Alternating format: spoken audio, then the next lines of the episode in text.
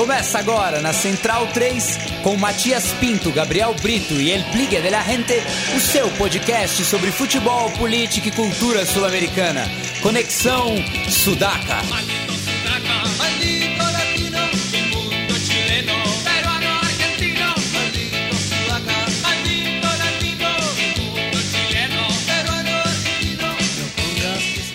Buenas ouvintes da Central 3, está começando mais uma edição do Conexão Sudaca, ocupando e resistindo na sua placa de áudio. Meu nome é Matias Pinto e, como sempre, estou ao lado dos meus companheiros de batalha. Aqui na minha frente está ele, Douglas Muniz, o nosso aprendiz. Tudo bom, Doug? Pode. Salve, Matias, salve nossos queridos ouvintes do Sudaca. Estamos de volta aí para repercutir muita coisa que está acontecendo na América do Sul, Copa Libertadores, nas suas definições Copa Sul-Americana, Copas Nacionais e muitas coisitas lá. Bem, antes da gente começar o, a charla futebolística, né? Segue o papo que eu tive com um amigo de longa data aqui da casa.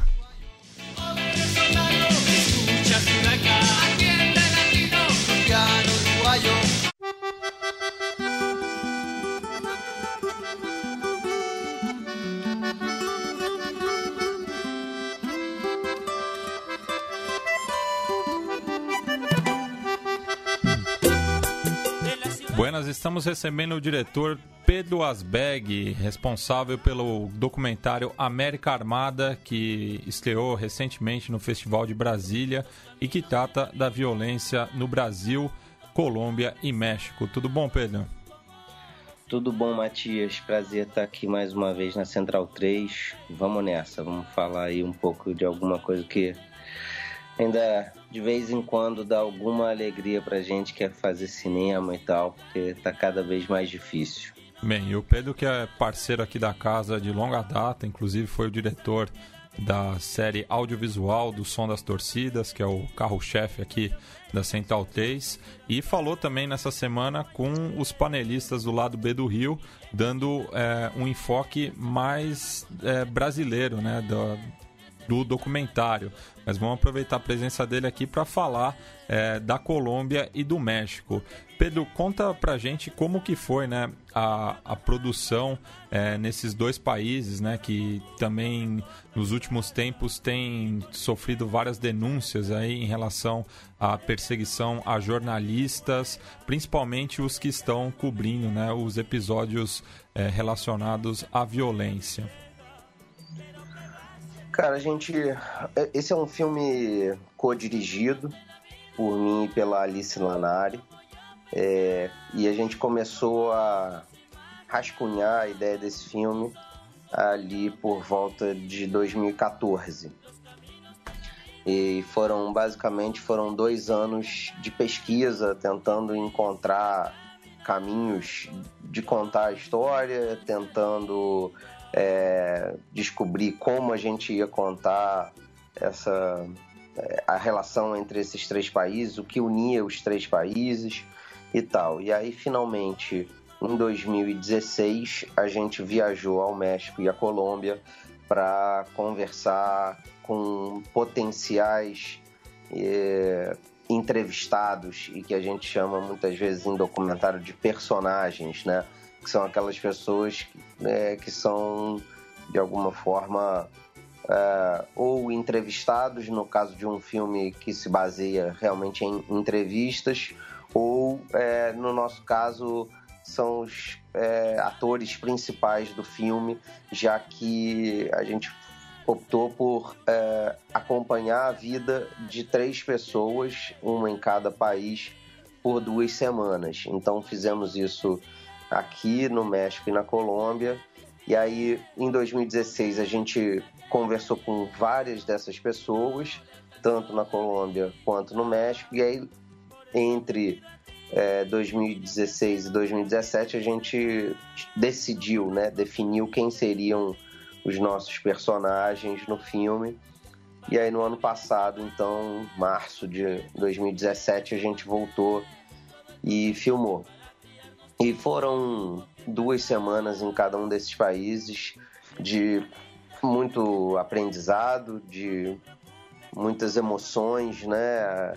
A gente teve dias muito pesados, muito carregados, muito emocionantes, principalmente na Colômbia, e dias às vezes tensos e é, um pouco é, preocupantes, assim, eu diria, no México. Mas de uma maneira geral, é, cruzamos bem as, as filmagens e felizmente não tivemos nenhum grande problema não.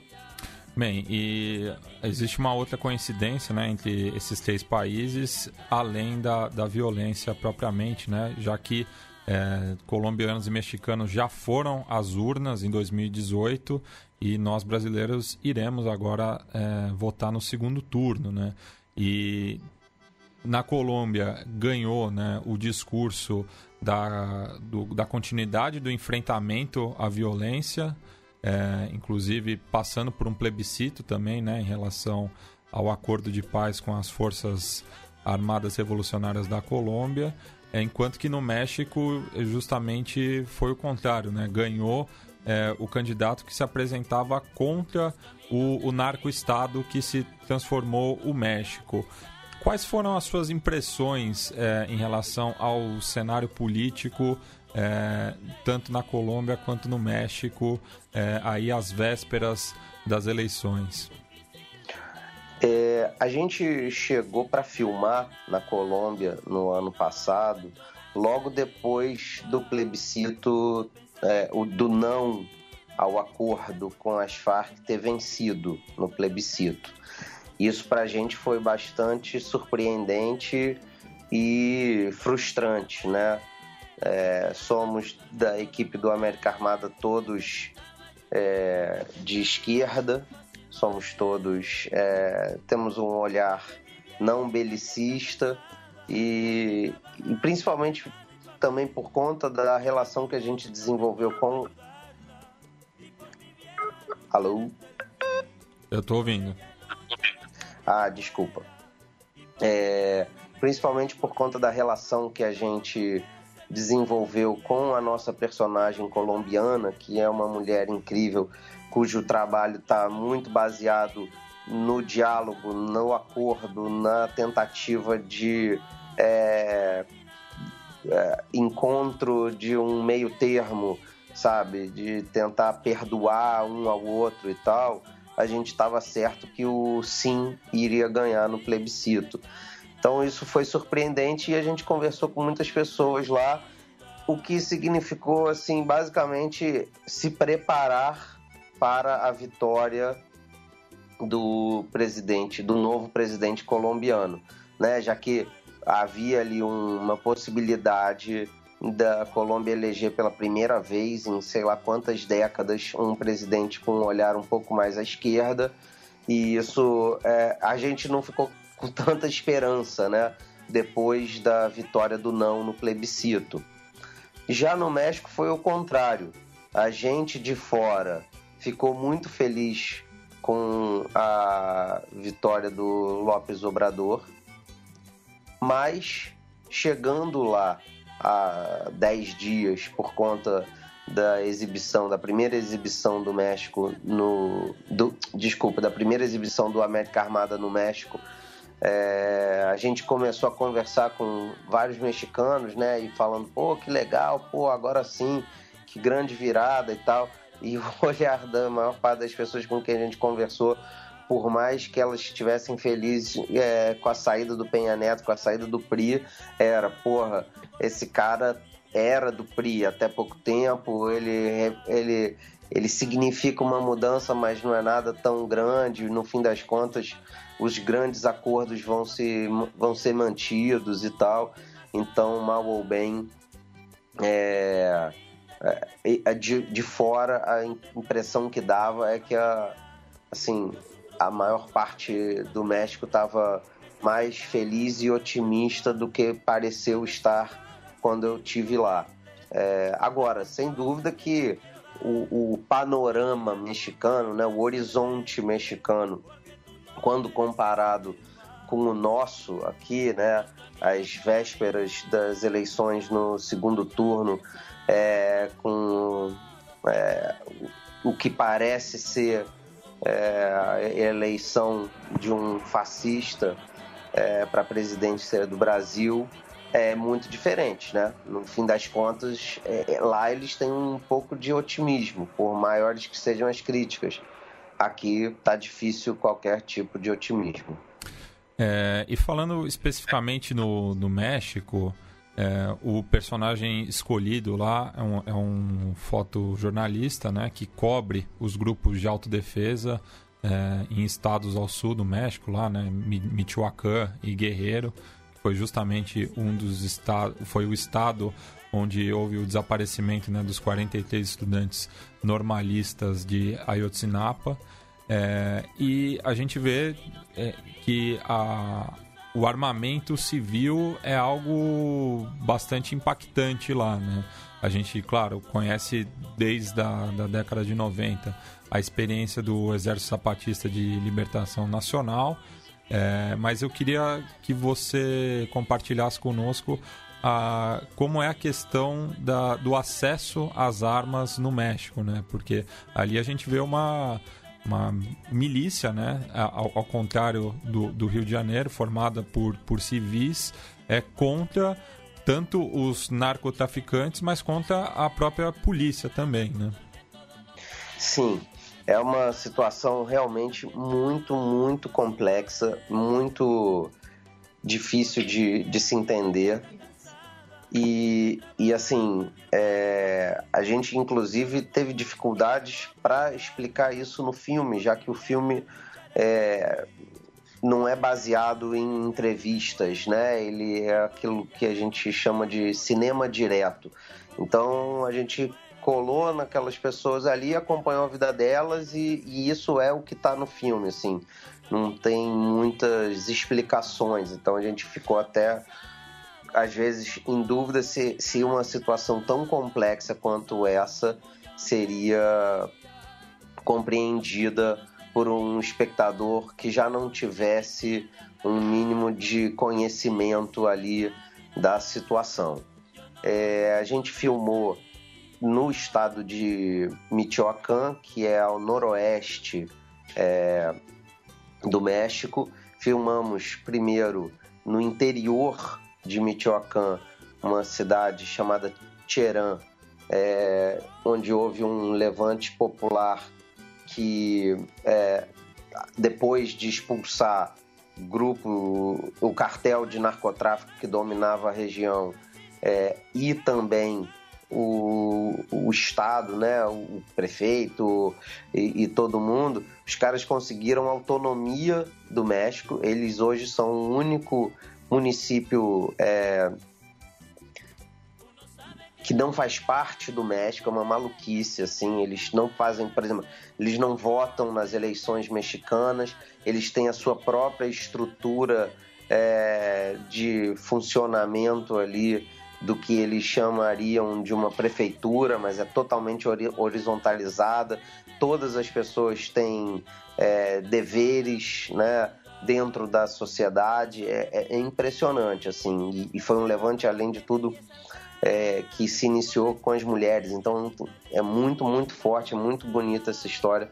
Quem tiver interesse em pesquisar um pouco mais por Tcheran vale a pena. E aí de lá a gente foi para a costa pacífica de Michoacán, na região de Ostula, Santa Maria de Ostula. É, e aí sim a gente teve mais contato com essas milícias assim civis, cujo líder principal, por exemplo, é um professor primário, um professor que abriu mão é, de dar aula, pegou em armas e resolveu é, defender seu território, inicialmente de é, cartéis também, mas é, inevitavelmente as coisas se misturam, como você mesmo chamou, né, um narco-estado. Então, você bater de frente com um, um cartel é, de narcotráfico, você está inevitavelmente também batendo com é, o governo, seja ele federal, municipal ou estadual.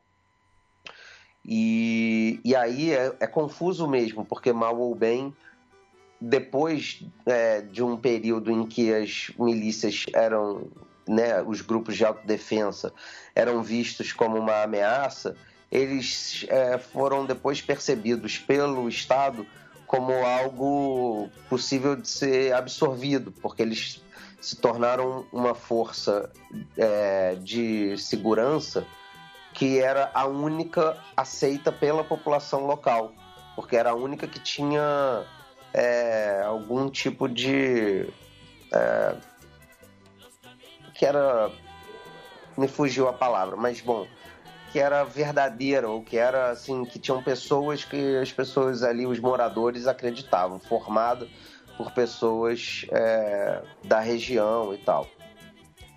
E aí eu ouvi em seguida uma coisa chamada mando único, que foi a absorção das autodefensas pelo Estado. Né? Então, a gente, por exemplo, no, na pesquisa em 2016, a gente filmou, maior parte dos caras ainda estava ali totalmente civil armado. Era como se eu, aqui hoje, com a minha camisa do Flamengo, uma bermuda e tal, abá, tivesse carregando um fuzil no meio da rua.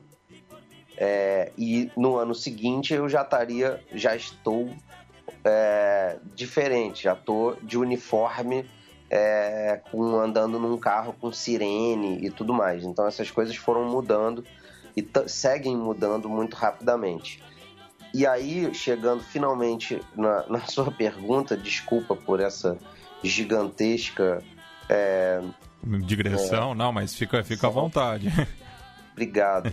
É, a gente tem uma questão que é, infelizmente, é, assim como é, a violência por si só, né, é um fenômeno latino-americano, né, ele não é localizado, ele não é só brasileiro, mexicano, colombiano, venezuelano, salvadorenho ou o que quer que seja, ele é latino-americano principalmente porque existe uma economia por trás disso, né? Porque muita gente ganha dinheiro com é, a morte de outras pessoas, principalmente pessoas que têm é, características, recortes sociais e até raciais muito semelhantes, né? É, mas também porque a venda de armas é um grande negócio. Então, assim, é, a, a, o porte de arma por conta desses grupos civis é, né, já é mais fácil, já é, já é um trâmite mais legal. Mas até pouco tempo atrás, eles e até hoje outros grupos se armam é, de forma ilegal, se armavam e se armam de forma ilegal, porque é muito barato, né? Comprar uma arma. É, é, a lembrança que eu tenho é que um, um AK-47 era 25 mil dólares. É, claro, eu não tenho esse dinheiro no banco, eu não compraria uma, é, um fuzil se eu tivesse, mas é, tem muita gente que consegue, é, e mal ou bem, o acesso a, a, esse tipo de armamento super pesado é fácil. É, então existe um tráfico de armas pesadíssimo, existe um tráfico de armas fácil e, e que segue existindo independente é, do governo e independente dos acordos que são feitos entre é, o Estado e as autodefensas.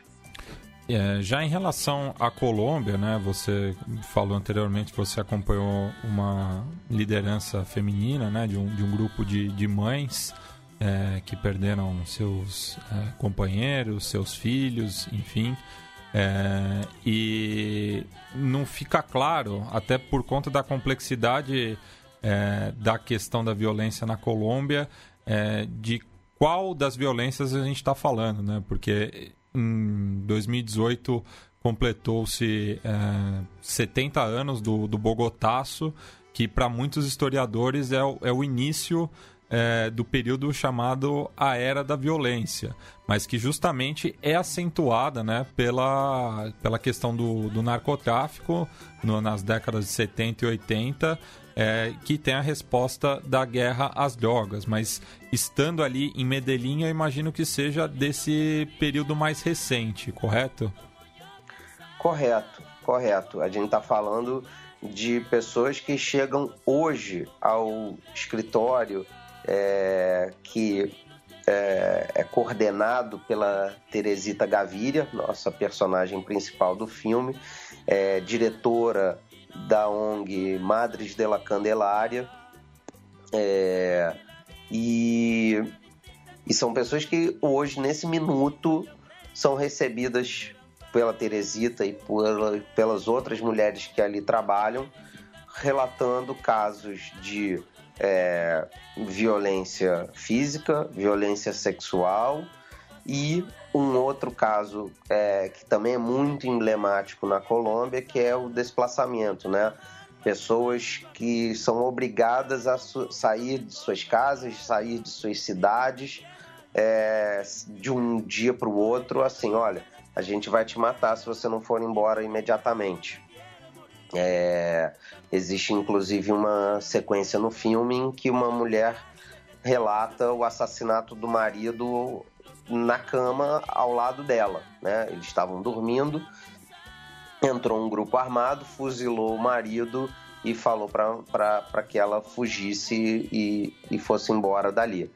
Então, é, esse tipo de violência ainda, infelizmente, segue sendo comum é, na Colômbia, por mais que grupos como os da Teresita, né, que buscam é, o, o, perdão entre mães e é, ex-paramilitares ou ex-guerrilheiros funcionem e tal. E felizmente não, não são só as Madres dela Candelária, mas é, a gente ainda, infelizmente, vai conviver com a violência armada na Colômbia por muito tempo, né? Até porque, como eu falei agora há pouco, é, existe um, um negócio por trás da violência. Então, por mais que a gente olhe e fale, pô, mas não é possível, pô, vamos sentar aqui, vamos se entender, vamos tentar avançar em certos em certas coisas, né? A indústria bélica não quer isso. A indústria bélica quer vender bala, quer vender arma, quer vender cartucheira, quer vender bazuca, é, tudo, é, tudo que é possível se vender e que está ao redor seja da própria indústria bélica, seja da cultura do medo, né? Vamos também blindar nossos carros, vamos botar grades nos nossos prédios e assim por diante. Bem, Pedro, agradeço pelo seu tempo, pela sua generosidade. Conforme eu falei no começo do programa, para quem quiser escutar a, o relato mais próprio do Brasil, o Pedro esteve lá na nossa sucursal carioca falando com o pessoal do lado B, mas deixa agora o espaço para você divulgar né, o, as próximas paradas de América Armada é, no, nos festivais e também uma previsão aí da, da estreia do filme nas telonas por boa parte do Brasil. Valeu. É, bom, a, a, a, exibição do filme é, em circuito comercial de cinema, ela está prevista para é, março, abril do ano que vem, mas essas coisas são muito incertas, assim como é incerto o próprio Brasil né, nesse período, não sabemos nem o que vai estar acontecendo, nem até mesmo se ele vai existir até lá. É... Ao mesmo tempo, temos pela frente algumas sessões já confirmadas. O filme vai participar de um festival chamado Pachamama, um festival latino-americano é, de cinema latino-americano no Acre. Estamos muito contentes. Tivemos a ótima notícia de que o filme foi selecionado também aí para um outro festival super legal em dezembro, mas que ainda não posso divulgar. É, e garantido mesmo, certo? É uma sessão que vai rolar dentro de uma semana de documentários em São Paulo, super maneira, recomendo muito, chama Doc SP quem tiver interesse em documentários, em palestras ou ver filmes, é só procurar por Doc SP, que tem toda a programação. E a gente vai exibir o nosso filme América Armada é, dia 8 de novembro, às 8 da noite. Recomendo muito. Quem quiser, é só chegar de graça. É... E, bom, aproveito também para fazer mais uma recomendação para quem tem interesse no assunto ou para quem quer apenas ver um filme legal. Dia 25 agora de outubro, próxima quinta-feira, é, tem um filme que eu montei chamado Relatos do Front, filme de um amigão chamado Renato Martins, com quem inclusive eu co-dirigi um outro filme chamado Geraldinos. Então vai, o Relatos vai estar dentro do, da mostra de São Paulo, recomendo também. E aproveito para agradecer mais uma vez aí a oportunidade de, de falar um pouco sobre um trabalho e também um pouco sobre essa nossa tão maltratada região. Bueno, e faremos agora um intervalo musical no qual a gente vai ouvir o Cypher Favela Vive 3, encabeçado pelo grupo lá de Teresópolis, o ADL, com participações do MC Choice de Niterói, o Jonga de BH, o Menor do Chapa do Rio e a Negra Ali aqui de São Paulo.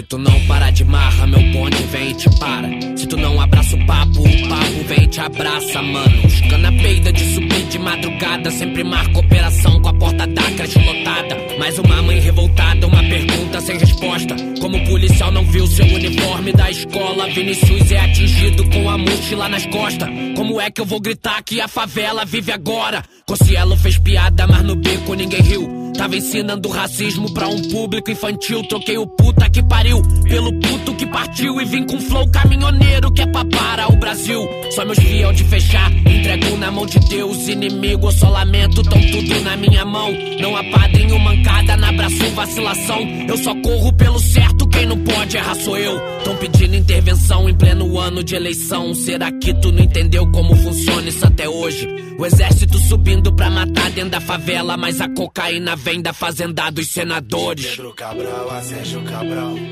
Gente, vocês deram Red Bull a cobra, construindo mudanças substanciais. Pedreiro da cena, sem te cobrar nem mão de obra. Esquerda de lá, direita de cá. E o povo segue firme, tomando no centro. Onde a tristeza do abuso é pra maioria. E o prazer de gozar sobra pra 1%. Mano meu foi preso roubando manteiga. É, Saiu da tranca, quis assaltar um banco. Daquele tipo de ladrão, pernas pra quem tem. Bala alojada no joelho, hoje te chamam manco. Meu pai me diz: cuidado com essa pochete, esse cabelo louro. Meu filho, cê não é branco, geral vestido igual, mas os canas te olharam diferente, eu só lamento. Banco de trás cê vai sentir o solavanco pra asfalto, é só avanço, solo avanço. E as mina aqui da área nem sapato tem. A maioria de barriga cheia. Quem dera fosse de comida e a mãe do filho de um membro do trem. Mas nós sorri quando cai grana. Fumo verde grama, se há de gama. Quando o galo ganha, ou quando ela diz que o Jonga tem a manha. Eu sei, eu sei. Parece que nós só apanha. Mas no meu lugar se ponha e suponha que no século 21, a cada 23 minutos morre um jovem negro e você é negro que nem eu, pretinho. Não ficaria preocupado, eu sei bem o que você pensou daí. Rezando não tava, deve ser desocupado. Mas o menor tava voltando do tempo. Disseram que o tiro só foi precipitado. No mais saudade dos amigos que se foi. PJL pros irmãos que tá na tranca.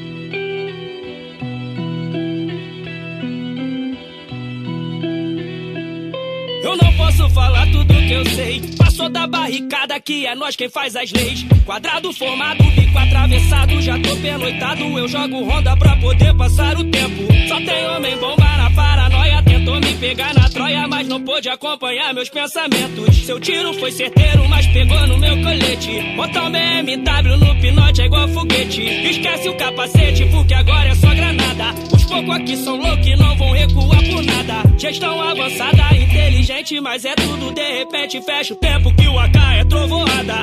Uísque balançada, muda previsão do tempo que a Glock vai fazer chover rachada. É só ter fé no pai que o inimigo cai. A tropa tá na pista fadada de Calvin Klein. Eu temo pela vida do menor que me admira. Pensa que na favela só se vence pela ira. E sendo observado pela lente de uma mira. Ser alvo da inveja ou da língua que conspira. Eu tô sempre na infra e ligeiro com os covardes. X9 fofoqueiro tão matando mais que a AIDS. A geração iPhone usa drone e roupa de grife. A tecnologia a favor desses patifes. Talvez eles me peguem na escuta, falando com as putas. E o crime fica só no BBM. O instinto sobrevive às arapuca. Eu me camuflo na muvuca. Isso uma bordo de um Porsche Cayenne.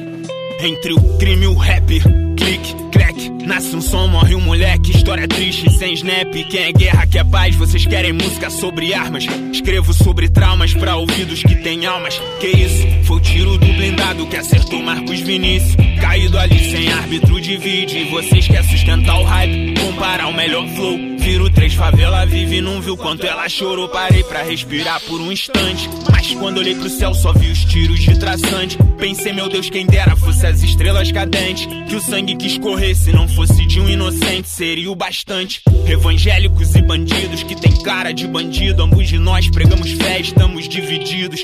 Mesma raça, mesmo sangue, mesma cor. Morrendo pelo que não tem valor. Eu não saí nesse retrato, escrevo um desacato. Responsa é minha pena sem fiança. Os professores do assalto, ala casado favelado, revistam a mochila das crianças. O bonde do mal passou. Eu disse hoje eu não vou, preciso escrever uma matança. Avisa minha mina que hoje eu vou me atrasar. E guardo nossos filhos onde a polícia não alcança.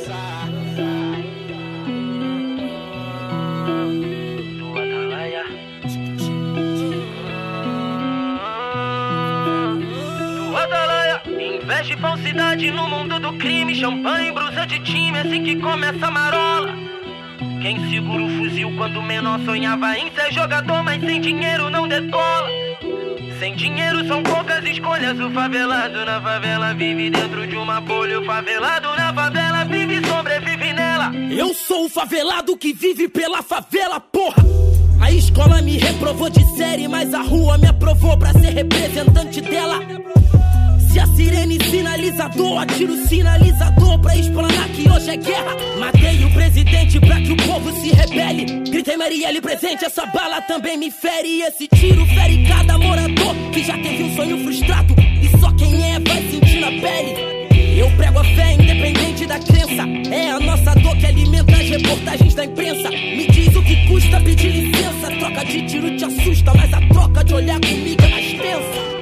Meu mano Play ficou preso 18 anos. Quando eu tinha 18, ele me disse o crime não compensa. Eu respondi que sou daqueles que acredita que pensar sobre a vitória vai fazer que você vença. Pensa no baile da gaiola lotado, as piranhas jogando, os mano faturando. Meu show anunciado, um poeta no topo, um favelado rico. Os humilhados serão exaltados. Nos dão armas e drogas e nos perguntam por que somos bandidos e por que nós atiramos. Fiquem bem longe de nós, deixa que nós nos viramos. Temos tudo que precisamos. Do.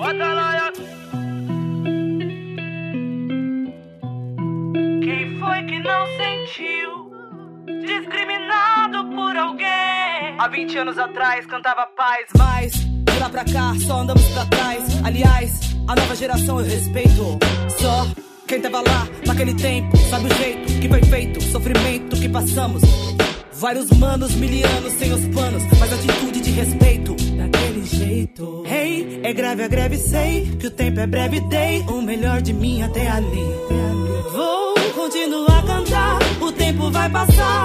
Você vai lembrar da negra aqui. Ideia certa, papo reto, não tem mistério. O dinheiro em si não faz o império. Seu legado, sua honra, seu mérito. Espero, país que eu quero, progresso. O jovem no Brasil sendo levado a sério. Quem corre atrás, labuta, nunca perde a luta. Eu sei, mantém sua conduta. Essa é a lei.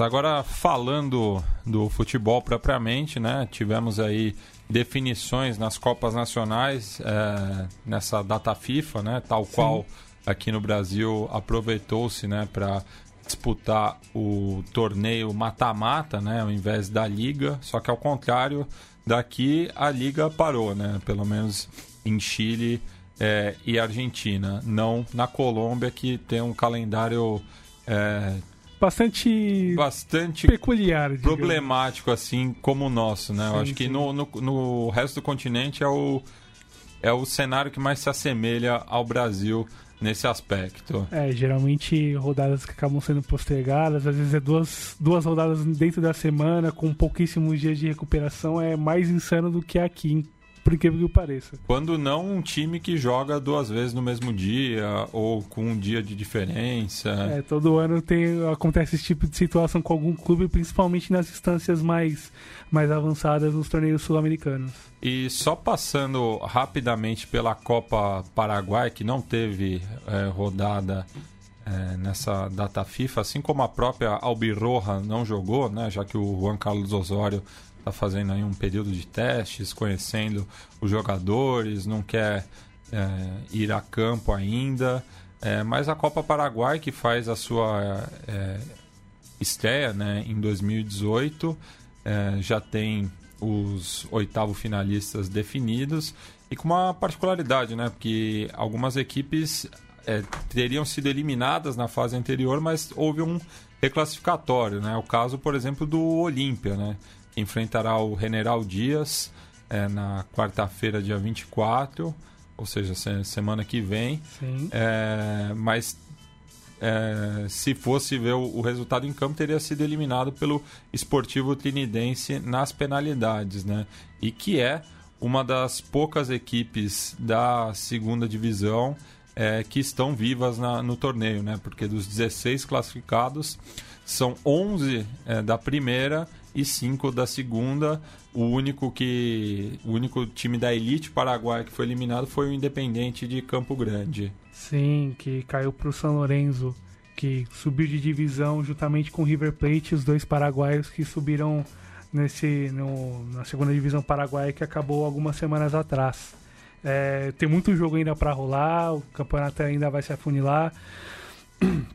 É, o campeonato em si garantir uma vaga para a Copa Sul-Americana Sul do ano que vem. É, é, uma experiência bastante interessante de, de abrir mesmo um torneio cortando o país. Ainda assim precisa de algumas de alguns reparos, de alguns ajustes, como esse caso do Olímpia, que é bastante bastante estranho, assim, considerando o volume de clubes que atuam, que atuam nessa competição. Mas, bom, seguindo o pós-Copa Paraguai, Uh, além dessa definição, dessa questão do Olímpia, a gente passa agora para a Copa Chile, onde se definiu os finalistas, que pela primeira vez teremos um clássico. Seria o clássico de colônia. De colônia, exatamente. É, é, é o nome genérico que dá né, para os enfrentamentos entre o Aldax, a, o Palestino e a União Espanhola. É, não, não existe assim um, um maior que o outro, né? Até porque são, são equipes bastante tradicionais, todas já foram campeãs chilenas, enfim. Sim, e muitas vezes se enfrentaram na própria Copa Chile, mas por algumas situações, por situações de tabela e mesmo por definições posteriores, eles não conseguiram se enfrentar nas finais e agora pela primeira vez eles se enfrentam num contexto de campeonatos ruins, no campeonato ruim, os dois clubes fazem no, no campeonato chileno. Uh, no caso, o palestino.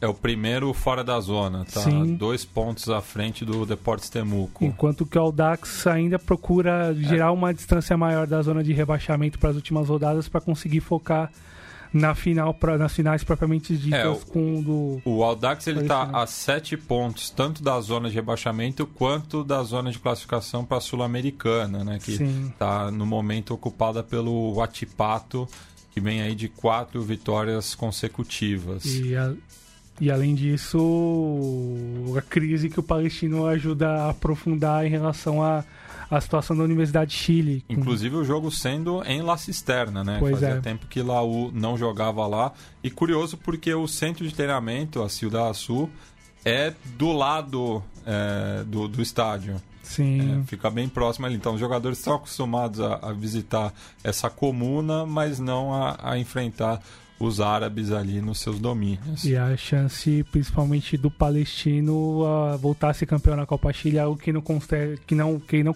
conquista há 41 anos.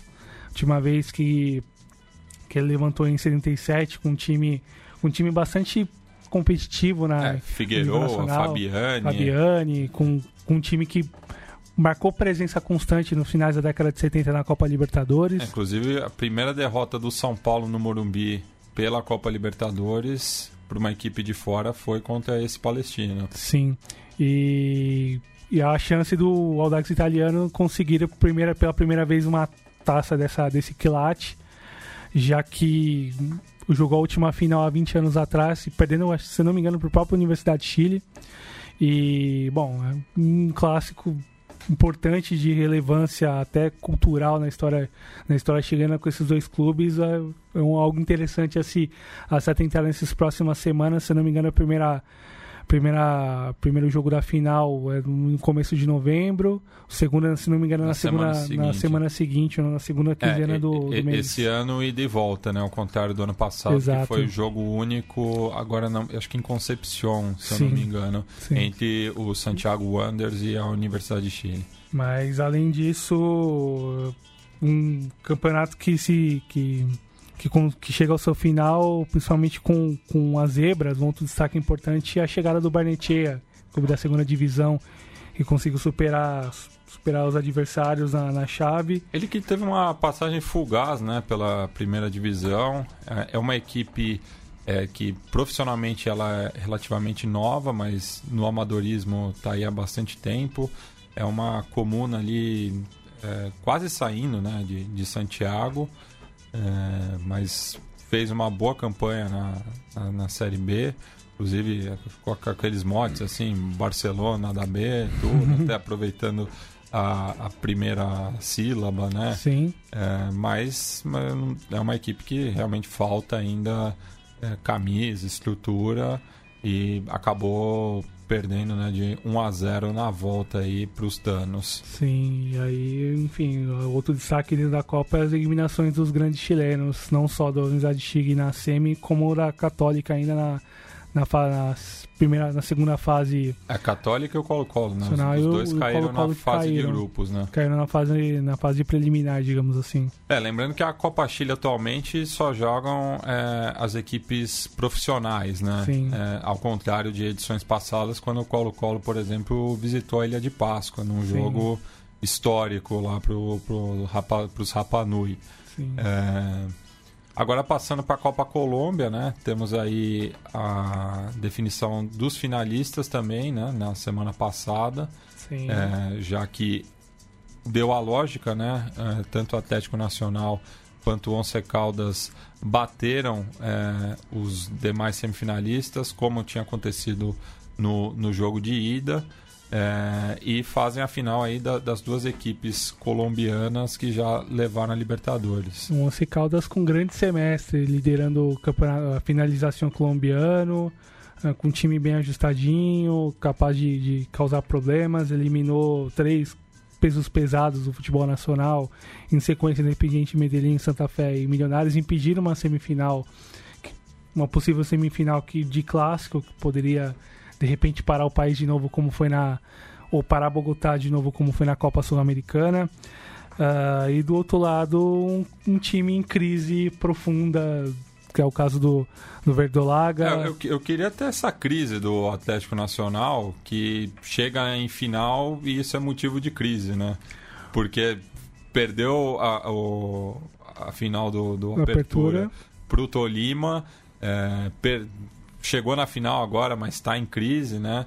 É, dessa vez também tá, tá aí brigando pela classificação, não tá fácil, né? Tá em sexto lugar. Sétimo, né? Sétimo lugar. É, empatado com o, Rio Negro uhum. é, e a dois pontos do Deportivo Cali. É, mas teve ali um episódio justamente no Clássico Verde, né? Contra Sim. a equipe calênia.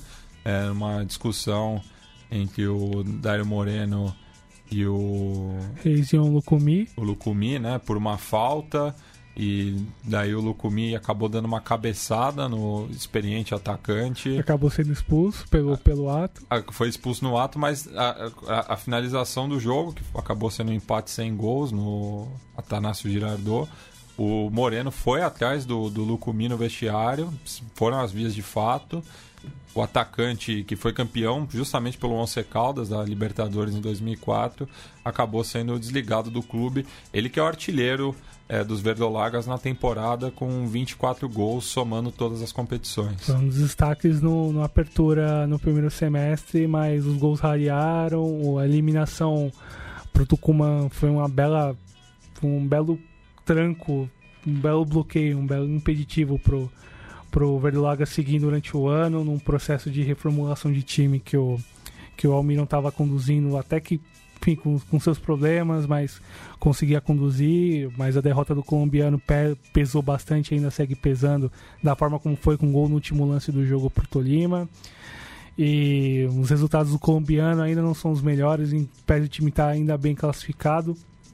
Vai para uma final tentando contornar essa crise para definir com o Caldas, mas nesse momento o Los Blancos ainda seguem à frente, considerando a nível de time e concentração e até perspectivas para o restante final do ano. Ainda assim que tem uma boa classificação na finalização, deve se classificar certamente. É, a, os quatro primeiros estão empatados em pontos, né? Só uhum. que Tolima e Once Caldas têm um jogo a menos que Atlético Bucaramanga e La Equidad, que são duas surpresas, né? Principalmente o, a, a, equipe do Bucaramanga que voltou à elite recentemente. Ainda mais considerar quem está fora da zona, é. Milionário, Santa Fé, América de Cali. América de Cali, que acabou perdendo. É, as duas equipes de Cali e as duas de Bogotá estão fora da zona de classificação. Né? E faltam quatro rodadas para acabar essa, essa primeira fase, né? para a maioria com exceção do Tolima e do, do Once Caldas. Mas é isso, pro, pro, para Once Caldas um bom, uma perspectiva mais interessante que se apresenta agora do que pro, pro Verdolaga que vai precisar se, se, se, se preparar, se, se reorientar nessas semanas que restam, visando as finais. Isso, agora passamos para a Copa Argentina, que já tem uma semifinal garantida é, e agora está esperando do outro lado da chave a sua definição também, né? já que o River já tinha garantido a, class a classificação à semifinal é, no domingo retrasado, né? contra Sim. o Sarmiento de Resistência, jogo realizado em Mendoza, vitória por 3 a 1 com grande atuação dos colombianos, né? o, o Quinteiro. Um belo gol do Quinteiro, mais e, um. É, e o Rinácia La Plata, que na última sexta, no último sábado, né, passou pelo Central Córdoba de Santiago del Esteiro é, nas penalidades jogando em Rafaela, província de Santa Fé.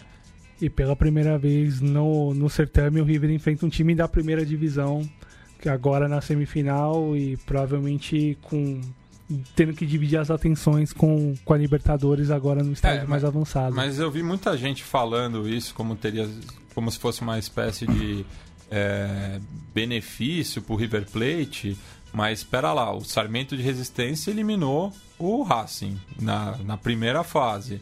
E depois passou pela União de Santa Fé. O Central Córdoba passou por Vélez e Tigre. É, e eliminou o Brown de Adogué, que tinha passado pelo Independente na fase Sim. anterior.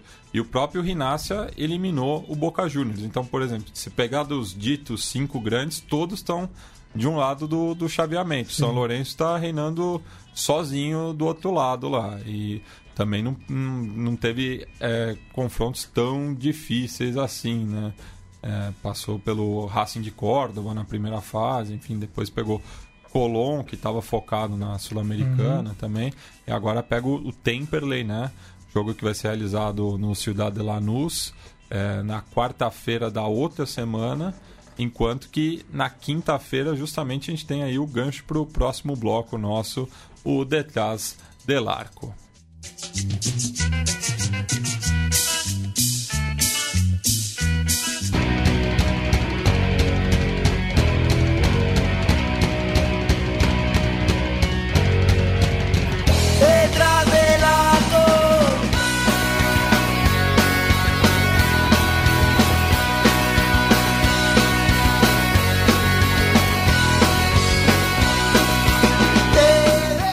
Bem, Douglas, temos garantido aí o clássico Rosarino é, nas quartas de final, o jogo que vai ser realizado é, no dia 1 de novembro, só que ainda não tem nem horário, nem sede, né? Porque nenhuma cidade é, aceitou o risco que representa esse jogo, né? Cabe lembrar que a última vez que Canajas e Leprosos se enfrentaram com as duas torcidas foi pelo clausura de 2010, empate de 1 a 1 no gigante de Arrochito. E o último mata-mata no qual eles se enfrentaram foi pela Sul-Americana de 2005. Inclusive teve é, diversos atos de vandalismo pela principal cidade da província de, de Santa Fé. Era um risco provável possível do, da Copa Argentina sendo se definir em jogos únicos, esse tipo de coisa acontecer. Agora chegou a hora de, enfim, do, do da própria federação tentar se acertar isso com, com, com as cidades e tentar construir isso mais rapidamente para o jogo poder acontecer e o campeonato não acabar parando por conta disso. Mas é, logicamente, um clássico com tamanho peso e tamanho histórico violento, nem tanto Sim. recente assim. É, e 2013, por exemplo, era para ser realizado um, um amistoso de começo de temporada é, no Gigante de Arochito. Lembrando que nessa ocasião o Central ainda estava na B Nacional, é, tinha sido rebaixado justamente em 2010. É, subiu nessa temporada que teria esse amistoso, mas o amistoso não foi realizado porque houve é, um tiroteio nas proximidades do Parque Independência, casa do, do News, é, e o jogo era de torcida única, mas por conta disso o News não se apresentou é, no estádio e o jogo não foi realizado, né? Então é, fica complicado aí a, a situação para ser disputado esse jogo, lembrando dessa particularidade da Copa Argentina, né? É, quase sempre é sede neutra Sim. e com as duas torcidas, ao contrário da, das demais competições organizadas pela AFA. Agora, é como como os líderes da AFA vão tentar conduzir isso, se o Tapia ainda está tá preocupado com, com a Copa e de que forma que o, os lobby, o lobby político que reina lá, inclusive que acaba que acabou alguma medida fomentando o campeonato e a forma como ele, como ele, como ele acontece por ser jogos únicos em sedes às vezes neutras, nem sempre, né? Uh, de tentar lidar com essa nova situação de um clássico desse peso e nenhuma cidade assumir a bronca ou nenhuma situação que a AFA tome a frente e construa alguma situação, algum acordo com alguma cidade para conseguir receber esse jogo juntamente com o operativo policial e, e mesmo em relação à perspectiva de ter as duas torcidas no seu estádio receber um volume de gente que deve ser bastante considerável. Ainda mais pelo, pela relevância que o clássico tem na instância tão avançada do certame como está agora. Né? É, e lembrando, né, quem passar do Clássico Rosarino enfrenta o vencedor de São Lourenço e Temperley. É, e do outro lado da chave temos River e Rinácia é, jogando pelo passe à semifinal. É, essa que é a reedição da Copa Centenário, né, o único título profissional do, do Lobo Platense, é, conquistada justamente nos, no aniversário de 100 anos da AFA em mil, temporada 93, 94, né? Sim. Isso e que estava ali dando seus primeiros passos os irmãos Esqueloto, né? Sim, sinais, fortes sinais é. Inácio, será? Pô. que passou justamente pelo, pelo Boca, né? Sim, sim. Tem, na, tem, fase anterior. Tem uma boa trajetória no, no campeonato. Bueno, vamos passar agora para a Copa Sul-Americana, né? Já que temos aí os confrontos também pelas quartas de final é, na semana que vem. É, fazer uma prévia aqui, tem muito brasileiro vivo ainda, né? É, inclusive já temos garantido aí um, uma equipe do país é, na semifinal, já que Bahia e Atlético Paranaense se enfrentam é, na próxima quarta às 9h45. É, algum prognóstico para esse jogo, Douglas? Ah, acho que vai depender muito da, da condição como o Atlético Paranaense vai enfrentar o São Paulo amanhã.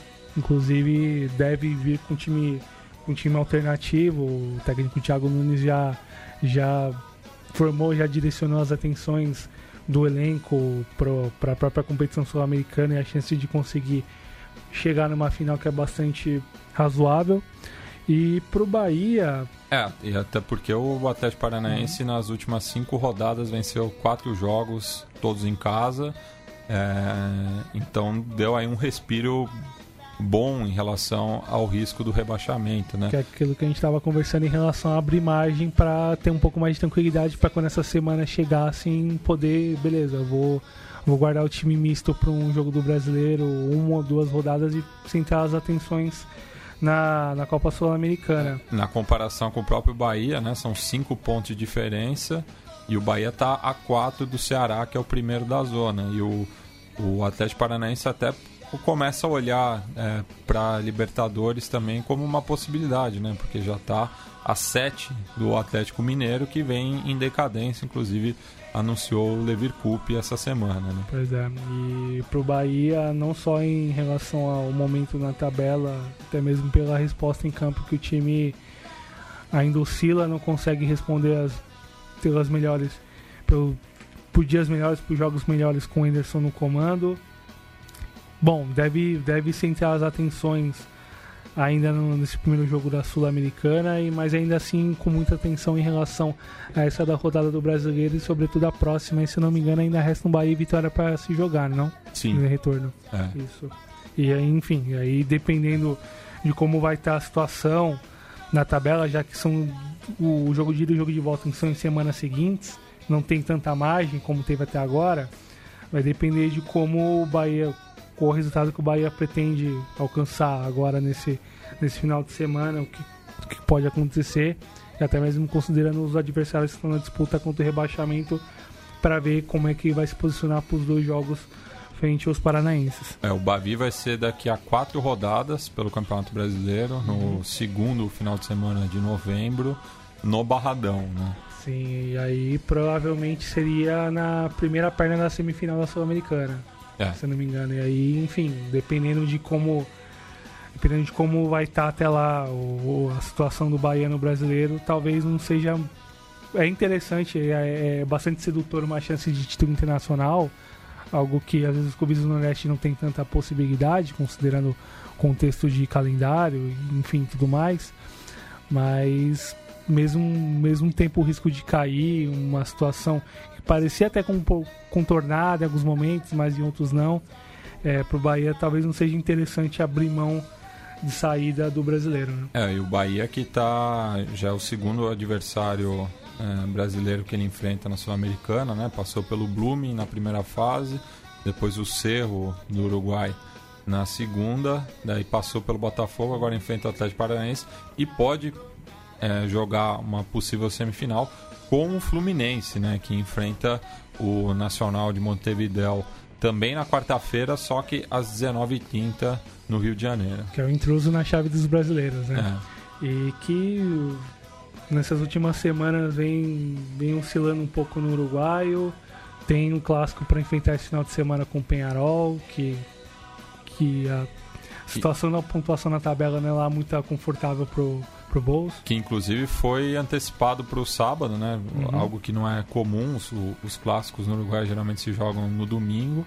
Só que justamente pelo Nacional estar tá vivo ainda na Sul-Americana, é, esse jogo foi antecipado para o sábado e vai dividir as atenções com o clássico do Muro, né? Sim. E vai ser disputado também no Parque Baixo ali, né? O Centenário está situado ali no Parque Baixo, relativamente próximo do centro de Montevideo. E ao lado ali, no, no, no mesmo logradouro, Sim. você tem tanto o Parque Mendes Piana quanto o Parque Palermo, né? Casas do Miramar Missiones e do Central Espanhol, respectivamente, que se enfrentam é, a cinco horas antes do, do clássico, né? Então vamos ter dois clássicos no mesmo local é, praticamente no mesmo local num, num intervalo muito pequeno. Para quem tá de passagem pro Montevideo, é um belíssimo Fica programa. a pedida, né? Fica de caça que a gente tá dando aqui. Mas o Nacional na rodada passada perdeu pro Boston River no centenário, né? Mando é, da equipe fusionada. É, e vinha de duas vinha de uma vitória sobre o, Liverpool, mas está a um ponto né, do, do, do Penharol é, no clausura, é, mas está a 4 de vantagem do rival na tabela anual. Uhum. Então o jogo, o clássico também, claro, nunca ninguém quer perder um clássico, De mas fato. É, a derrota não é tão desesperadora assim pensando no ano, né? Sim, ainda mais porque ganhou o, O Apertura. apertura e o intermediário com, É. com até uma margem interessante, razoável de, de segurança. É, Tem um, no mínimo já tem uma vaga na Sul-Americana garantida e tá com a, a- a Libertadores bem, Bem encaminhada, bem né? encaminhada, sem dúvida. Mas olhando pro tricolor carioca, o time melhorou na tabela do brasileiro, tem feito bons jogos recentemente, a dupla de ataque virado Luciano conseguindo ter um encaixe interessante. Deve ter o retorno do Sornosa pós, pós data FIFA, que é importantíssimo pro, pro, pro clube carioca, considerando até a mesma um pouco a experiência do equatoriano em jogos em jogos de torneios internacionais e é um jogador tecnicamente mais, mais dotado do, do, do tricolor carioca. E para esse, pra esse primeiro jogo, acho que muito, muito igual mesmo. Não tem muito que, o que considerar fora isso. Já se apresentava bastante equilibrado já não, algumas semanas atrás e acho que não mudou muito não. Viu? É, e também pelo brasileiro joga contra o Atlético Mineiro nesse domingo, é, também no, no Maracanã. É, e podendo, né, é, vencendo o Galo, a diferença ficaria de seis pontos, né? Pensando novamente na, na Libertadores, né? Então é, é, é um jogo que também não, não dá pra esnobar, né? No, É, conseguiu abrir margem da zona de rebaixamento, que era o problema mais, mais urgente. mais urgente que, que o Tricolor sentia, enfim, que, que as entrevistas que a gente via nas entrevistas dos jogadores, do próprio técnico Marcelo Oliveira. Mas justamente essa margem para conseguir de repente negociar no brasileiro, dependendo da, da situação do próprio Atlético. Pensando nisso, pode ser um confronto direto que pode ser importante ainda mais nas, nas rodadas finais do brasileiro.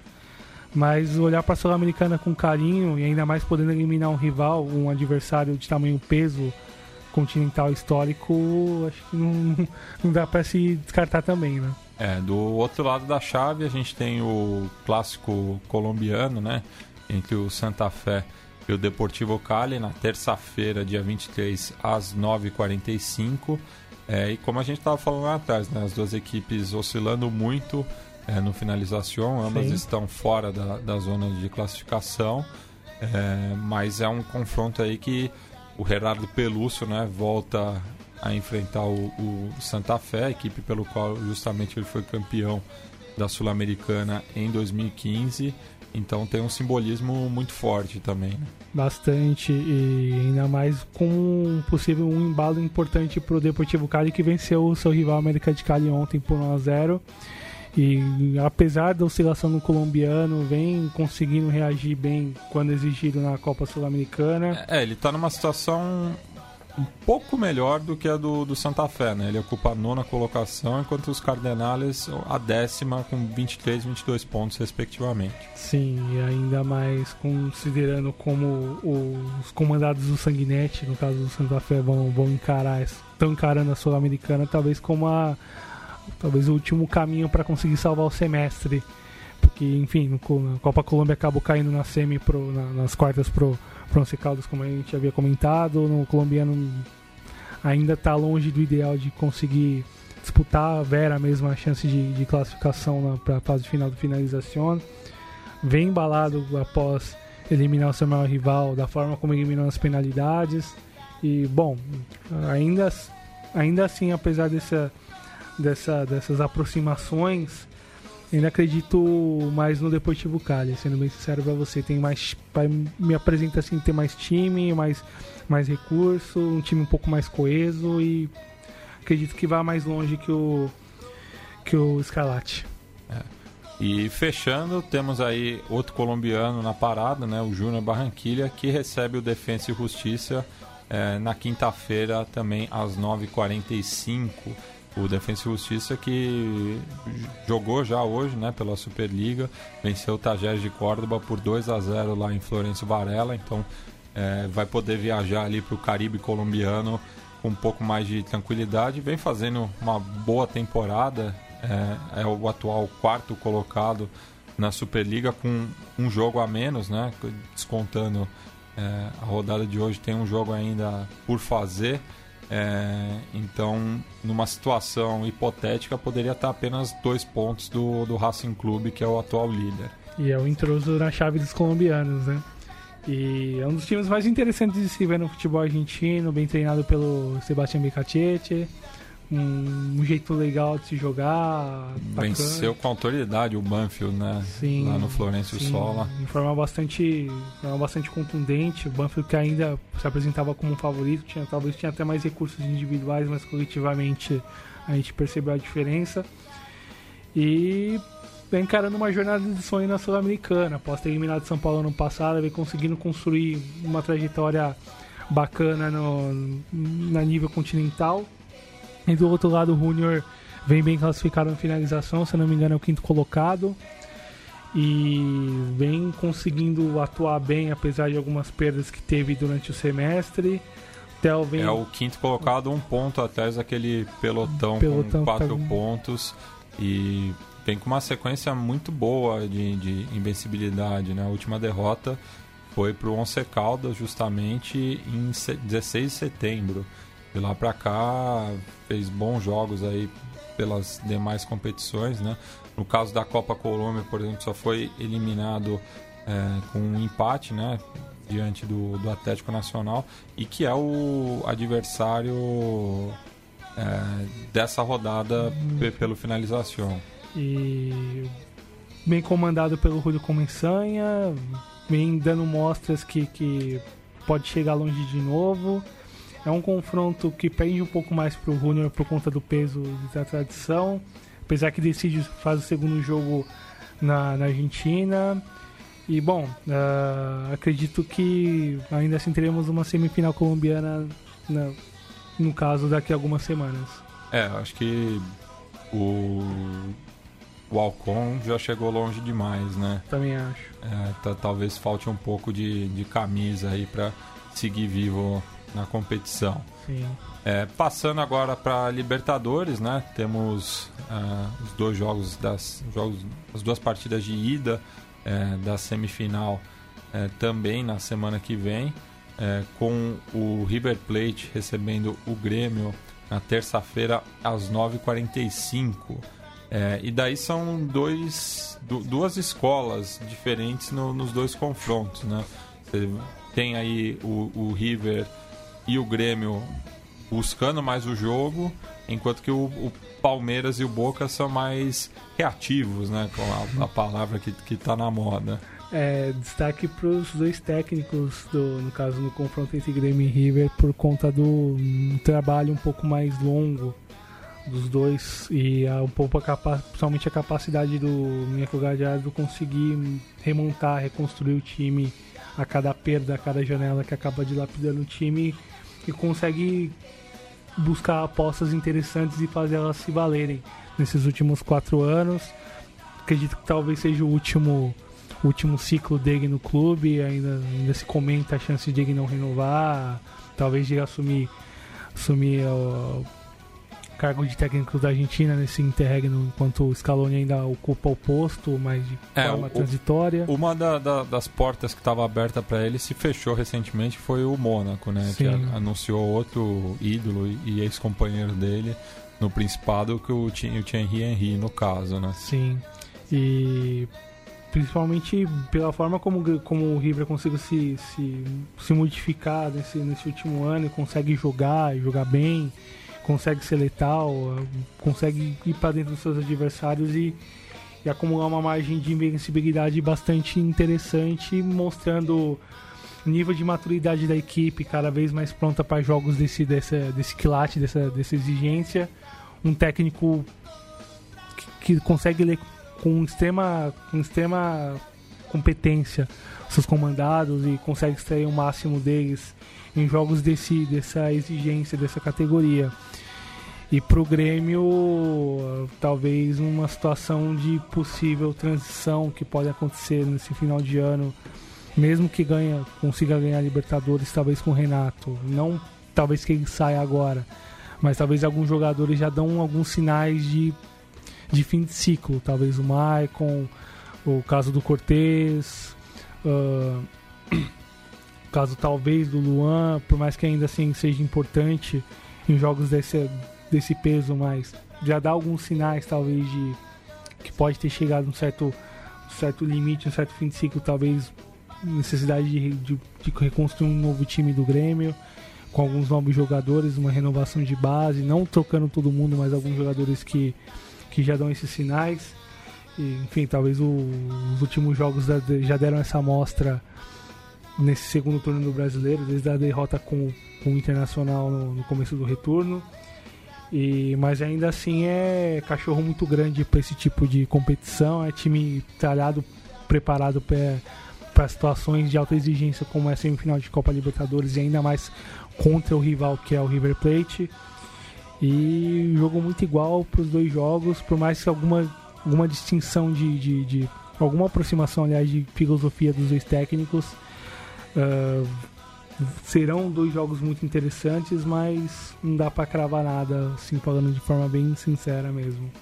É, e tem uma curiosidade aí, né, que são dois técnicos que foram campeões da, da principal competição do continente, tanto como jogadores quanto no, na Casa Mata, né? É feito bastante raro em, no, no, nosso continente. É, e o, um, um, dos técnicos que está vivo ainda busca igualar essa marca, né? Que é o Guilherme Esqueloto. Pois é, enfrenta um ex-campeão como técnico, ou bicampeão como técnico, o Felipe Scolari. Uh, enfim, o Palmeiras conseguiu engrenar e consegue apresentar um bom futebol em alguns momentos quando exigido, mas consegue cumprir quando, quando a situação se apresenta. A gente viu no, nos jogos mais pesados esse retorno, principalmente contra o São Paulo, a forma como o time conseguiu responder, considerando toda a questão de tabu, própria, o próprio desafio que é enfrentar o São Paulo como visitante, torcida única, com um tabu gigantesco de anos sem conseguir vencer o rival no seu estádio como um visitante. Conseguiu reagir bem essas semanas com o time um chamado time B, segundo o PVC fala que é time B de brasileiro, uhum. e que vem conseguindo jogar bem, conseguindo... Então outro é o C de Copa. C de Copas, né, é. né, claro. E que vem conseguindo jogar bem, com bons valores, o caso mais elementar do Gustavo Gomes, assim, que, que se destaca bastante, não pelos gols apenas, mas pela, pelo, pela ótima, pelo ótimo rendimento defensivo e até um pouco a história irônica do, da, da vida, assim, que pode, que pode ter mais desdobramentos na semifinal agora. O Gustavo Gomes esteve a um passo de assinar com o Boca Juniors, tinha tudo acertado com, com, com o clube argentino, empréstimo com o River, condição de contratação, caso no futuro, mas isso dependia da negociação do Magajan com o Ajax, no caso do Ajax holandês, né? E o, o, a negociação ia se dar no mesmo momento. Porém, em cima da hora, os holandeses refugaram, não houve negociação com o Magajan, portanto, a negociação com o Gomes não foi para frente. O Palmeiras, que em tese era, que era outro interessado no, no negócio com um zagueiro paraguaio, conseguiu costurar o acordo e na semana seguinte ele veio pro, pro Clube Paulista e vem respondendo muito bem. Acredito que vai ser titular no jogo de quarta-feira. Uh, mas o Boca vem muito bem e conseguiu melhorar o time em relação ao semestre passado. Não perdeu nenhum jogador de grande, de grande peso, de grande importância no elenco profissional. Conseguiu adicionar qualidade para praticamente todos os setores. Uh, que pese a perda do Andrada, trouxe o, o, Car o Carlos Lampe, que é bom goleiro boliviano, aí a ver como é que ele vai reagir ao desafio de defender a camisa de tamanho peso. E inclusive sofreu com a xenofobia nas redes sociais, né? Por conta dessa é, vinculação que os rivais fazem com o Boca e os imigrantes do, dos países vizinhos, né? Sobretudo Paraguai e Bolívia. Pois é, que é bastante terrível em tempos atuais e está se tornando infelizmente ainda um lugar comum para não só para a Argentina, mas para toda toda a América do Sul, ainda mais no contexto de imigração grande, seja por seus N motivos. Mas o Boca vem muito bem, vem muito forte para esse jogo. Talvez é a última cartada do, do da Guilherme Barros. Né? É, a última cartada da temporada pro Boca. Acredito que seja a última cartada do Guilherme Barros para conseguir sair do clube. Provavelmente ele deve renovar ao final do ano e sair com uma taça desse, dessa importância para, enfim, deixar alguma marca ainda maior que ele já, que ele já tinha quanto jogador, com as conquistas internacionais e nacionais pelo Boca e as conquistas nacionais, hegemonia nacional que ele construiu quanto técnico do time. E olhando jogo a jogo, acho que também é muito parelho, não dá pra cravar absolutamente nada mesmo. Assim, por mais que tenha alguma aproximação de filosofias de pensamento, mas há uma diferença de trabalho, há uma diferença um pouco de histórico e que talvez isso não valha nada pro, pro jogo jogado dos 120 minutos, mas olhando time por time, retrospecto no certame e o ano tá muito igual ainda assim. E o Boca que podia estar numa situação pior na Superliga, né? Mas conseguiu uma remontada contra o Racing, estava perdendo por 2 a 0 no, no cilindro e foi buscar o empate nos últimos 10 minutos, né, com um gol do Anchop Ábila e outro do Vigia, que para mim foi a principal incorporação do Chenense na última janela de transferência. Tá voando, vem jogando muito bem e, bom, quanto palmeirense, acho que é o jogador que, que me chama mais atenção, assim, a nível de perigo, lógico. O Boca tem um, tem um time muito forte, um plantel bastante qualificado, mas desses jogadores ele e o, e o Sarat para que me que me chamam mais atenção que chegaram agora pro clube argentino. Bueno, e esse jogo vai ser realizado na Bomboneira, como não poderia deixar de ser, apesar do Angelite, né? É, que foi o palco né, do jogo de ida entre Estudiantes e Manchester United há 50 anos, né? Em, em 25 de setembro daquele ano. E a volta foi em Old Trafford é, no dia 16, né, na última quarta-feira. Completou-se então 50 anos da primeira e única conquista do Mundial pelo Pincha Rata.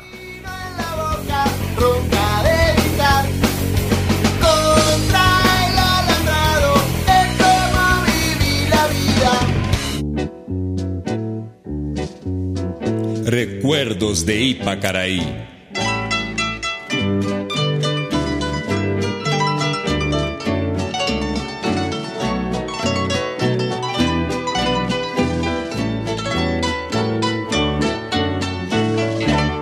Una noche tibia nos conocimos junto al lago azul de Ipacaraí.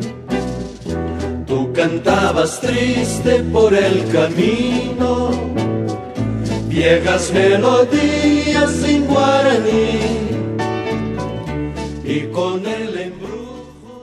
falando propriamente desse confronto aí, né, que mediu forças os comandados do Oswaldo Zubeldia contra do Sir Matt Busby, é, o primeiro jogo foi na Bomboneira por uma questão de, de público, né?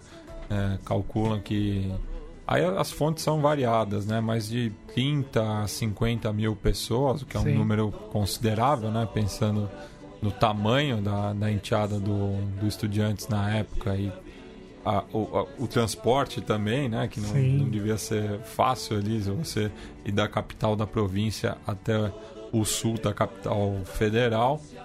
Mas o Pintia ganhou por 1 a 0 com o gol do Conilharo é, aos 27 do segundo tempo, enquanto que o, os Red Devils ainda tiveram a expulsão do Nob Styles, ah, faltando praticamente 10 minutos para o final do jogo. Já na volta, é, o Pintia saiu na frente de cara com Labru Raveron, né? pai né, de Juan, Juan Sebastian, Labru Rita é, segurou o, o, o, o, placar né, durante bastante tempo.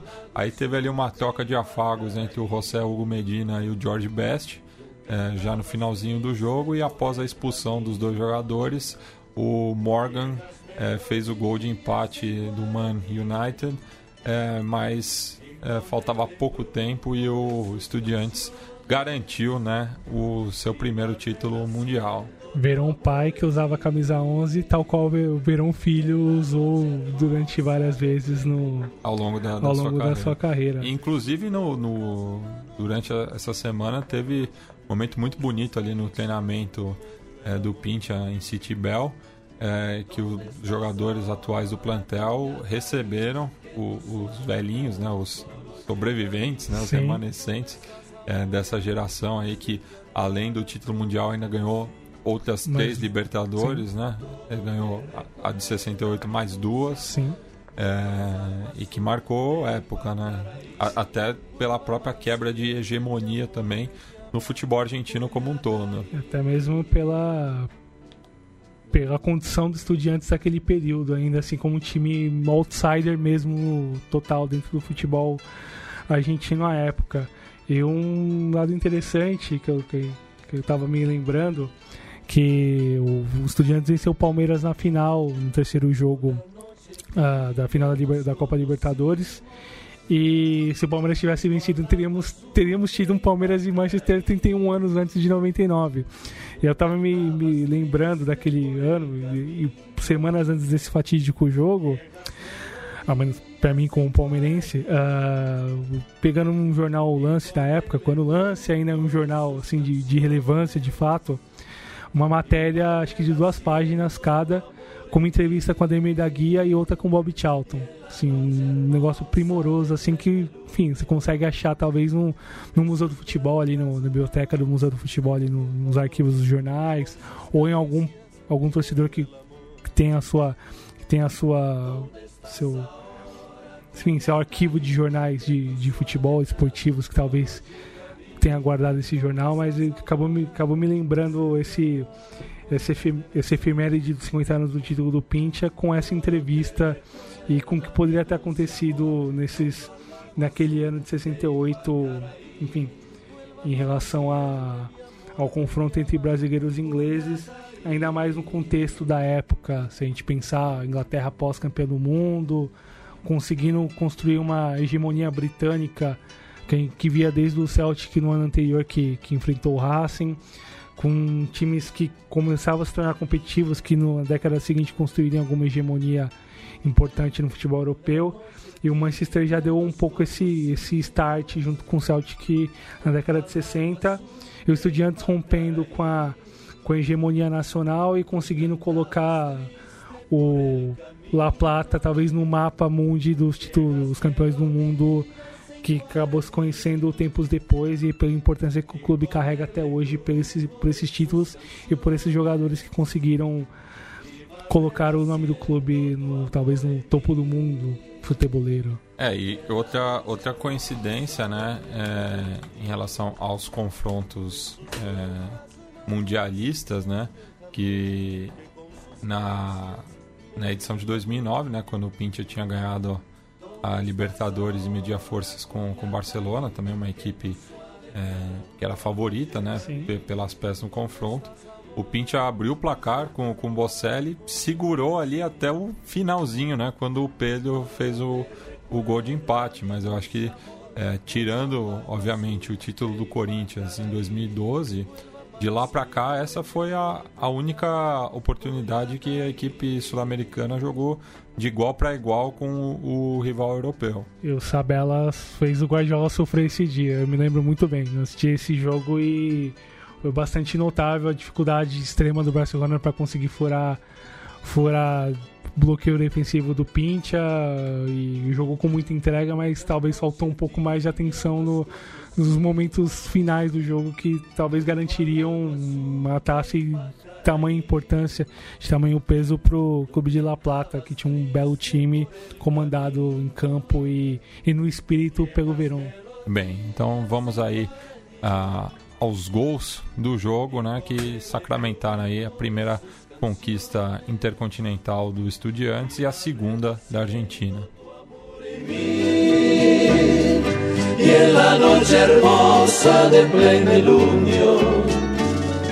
tirar. Se adelanta todo estudiante, Tonieri, me gusta. Viene el centro, carga Mario, cabezazo, ¡no! ¡Gol!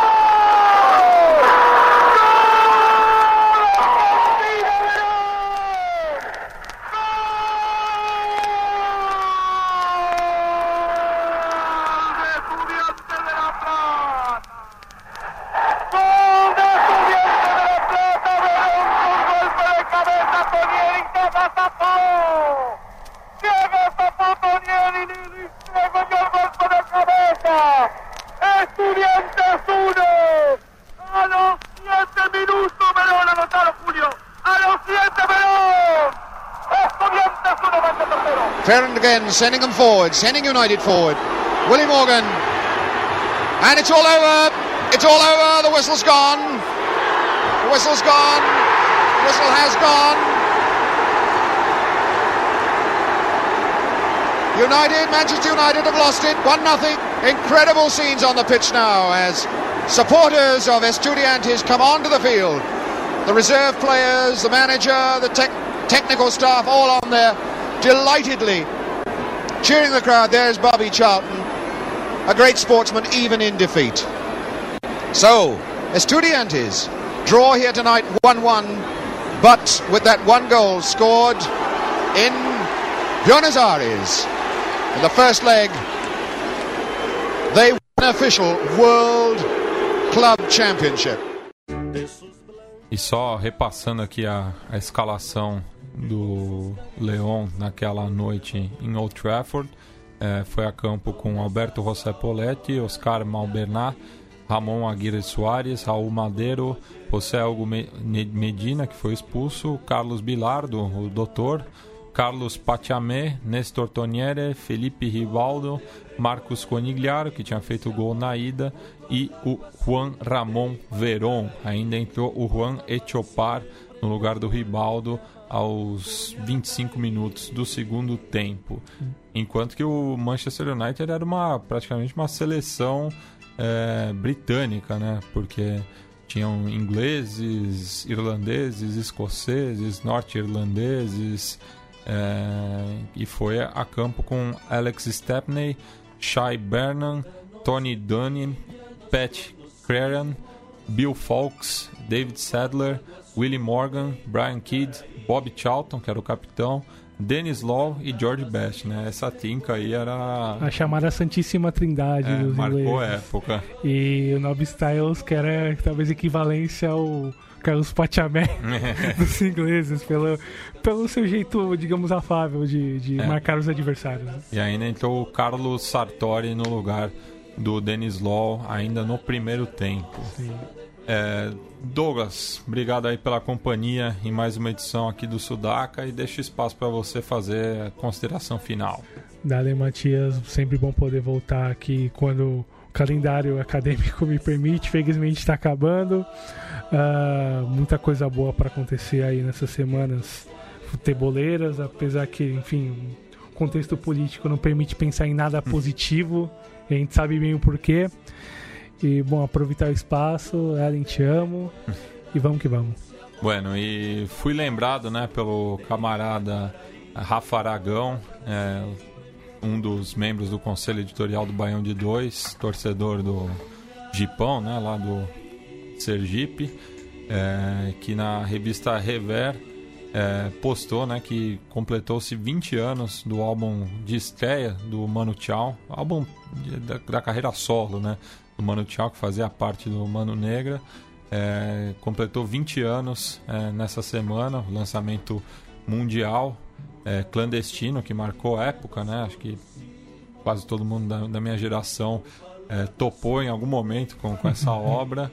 É, e a gente vai separar uma das músicas né, do, do artista hispano-francês, no caso Lágrimas de Ouro, que inclusive tem uma narração de um jogo do Flamengo é, na introdução, então acho que faz um, um gancho bacana aí com o nosso Conexão Sudaca. A gente volta na sexta que vem para repercutir aí os duelos copeiros. Hasta!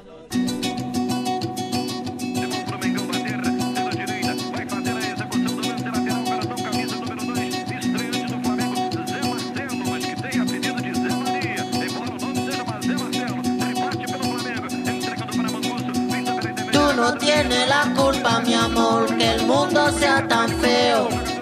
Tú no tienes la culpa, mi amor, de tanto tiroteo. Va por la calle llorando, lágrima de oro. Va por la calle brotando, lágrima de oro. Tú no tienes la culpa, mi amor, de tanto cachondeo. Tú no tienes la culpa, mi amor, vámonos de